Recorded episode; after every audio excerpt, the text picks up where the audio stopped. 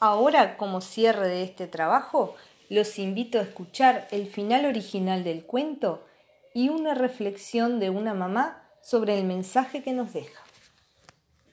Al peripecio se le aclaró la mollera.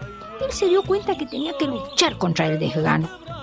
Porque ahí le quedaba así un poquito de voluntad, así chiquita era. El resto lo había devorado el desgano, que estaba gordo, hinchado. Diga que él se prendió de ese poquito de voluntad que le quedaba.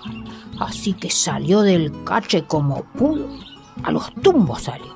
Fue al galponcito de las herramientas, agarró un hacha y se puso a cortarle. Con furia cortaba. Cada hachazo que pegaba daba un grito. A darse coraje. Va, grito viene.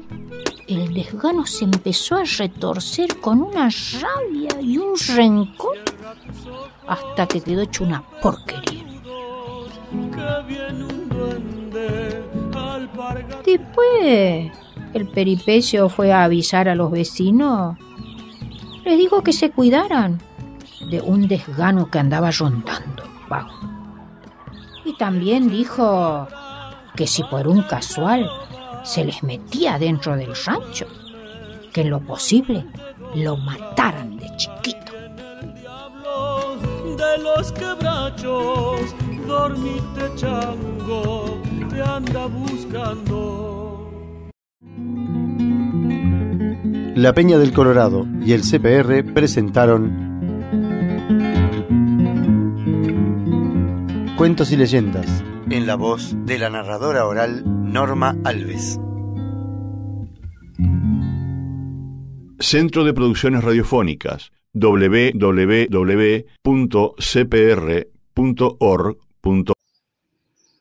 Hola, a mí la enseñanza que me deja este cuento es que cuando nos ataca la pereza, que sería la falta de hacer las cosas, debemos esforzarnos para vencerla, porque si no nos perdemos de disfrutar de cosas lindas, como decía ahí el cuento del canto de los pájaros o de, de salir a disfrutar de la naturaleza, de ver el sol, de ver todas las cosas lindas que hay.